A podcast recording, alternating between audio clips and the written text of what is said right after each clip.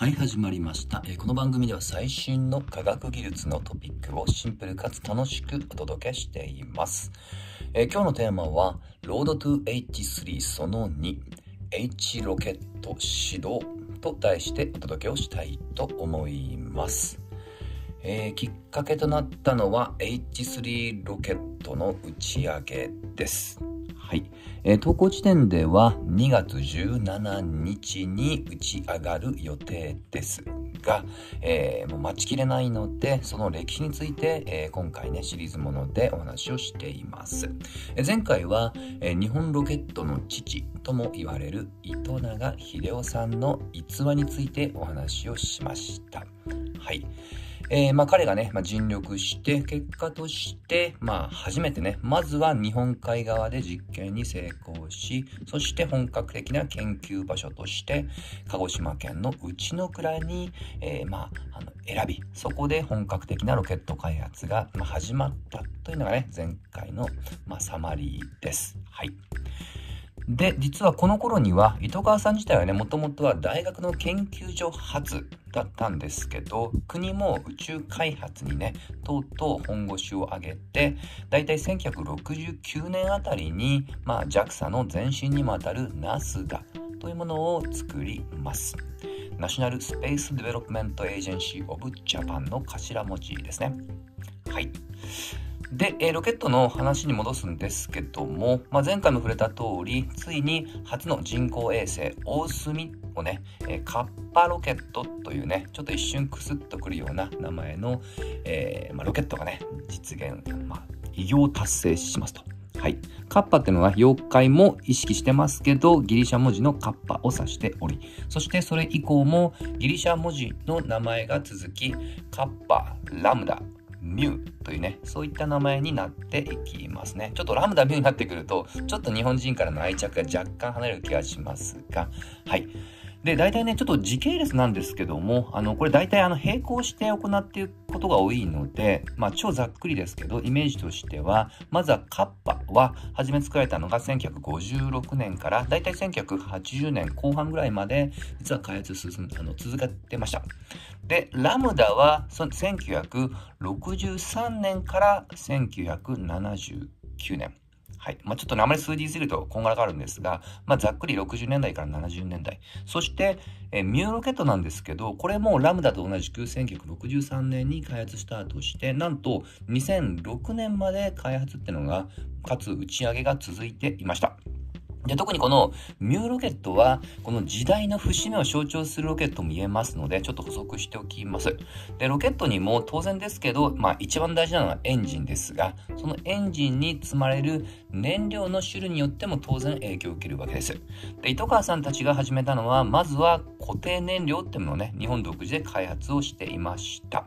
ただ、残念ながらね、あの戦後ってこともありまして、えこの固定燃料がもしかしたらこれ兵器転用じゃないかっていうね、ちょっと疑いをかけられてしまって、結構長い間、えーまあアメリカから、まあ監視って言った方がいいのかな、まあ管理されていました。で、もう一つ、やはり新しい時代への対応っていうところも背景にあります。これが実は先ほどの1969年に設立されたナスダの背景にも関係します。もともとはね、糸川さんたちが作ったロケットっていうのは、まあ、純粋な科学調査がね、目的だったんですけど、えーまあ、1970年以降になってくると、まあ、商業目的。まあ、例えばね、えー通信衛星とかね、もう最近でこそね、当たり前ですけど、当時としてはやっとそういうのが賑やかになってきた頃ですと。なので、いろんな目的の人工衛星を打ち上げるにあたって、燃料が調整しやすい液体燃料の方がいいんじゃないかっていう声も上がってたんですね。要は固定燃料って、あの、もう一回も発火したら、もうそのままずっとね、えーまあ、燃焼し続けるわけです。ただ液体になってくると、その出し入れってものはね、もうちょっとね、強弱がつけやすいっていうイメージだと思ってください。かつ、まあもしかしたらこっちの方が重要かもしれませんけど、固体燃料の方が一般的に高いんですよね。特に先ほど、えー最後のミューロケット。これ最後となるロケットを MV ロケットって言われるんですが、これがですね、ちょっと他の液体燃料型ロケットと比較すると相当コスト高になってしまったってこともあって、2006年に一旦この系統の開発が終了になります。はい。では、液体燃料はどうだかというと、実はナスダの設立の目的の一つもそこにあって、えー、研究自体は1970年から行って、何度もね、実験を行ったんですが、残念ながらね、当時ノウハウが全くなかったので、えー、アメリカ製のデルタロケットからね、えー、技術、まあ、技術提供を受けるっていうね、そういった選択肢を取らざるを得なかったっていうところです。まあ、ただし、その結果として、この N1、N2 と呼ばれているロケットっていうのが、だいたい1975年ぐらいから10年近く、えー、まあ、あの、打ち上げに成功し、この頃には、えー、通信衛星ですとか、あとは、まあ、ひまわりに代表されるようなね、えー、まあ、おなじみの気象衛星みたいなものも軌道上に配置されて運用に成功します。まあ、とは言いながらね、やはり国産のロケットを作りたいって思いはありますので、えー、ついに1986年、えそれまではね、もうほとんど、まあ、あの、まあ、半分ぐらいが、まあ、アメリカのね、ロケットの、まあ、技術供与を受けたわけなんですけど、その国産化の比率を一気に上げた H1 ロケットの開発に成功します。ついに H って名前がつきましたね。これにはナスダと、まあ、三菱重工を中心とした民間の企業群の、えー、まあ、連合が開発に携わっています。まあ、ちょっと比率を上げたっていうね、まあ、表現なんです。つまり、まだ純度100%じゃないんですよね。で、直前のあの N2 ロケットがざっくり60%がまあ国産化。そして H1 が80%まで上がりますと。はい。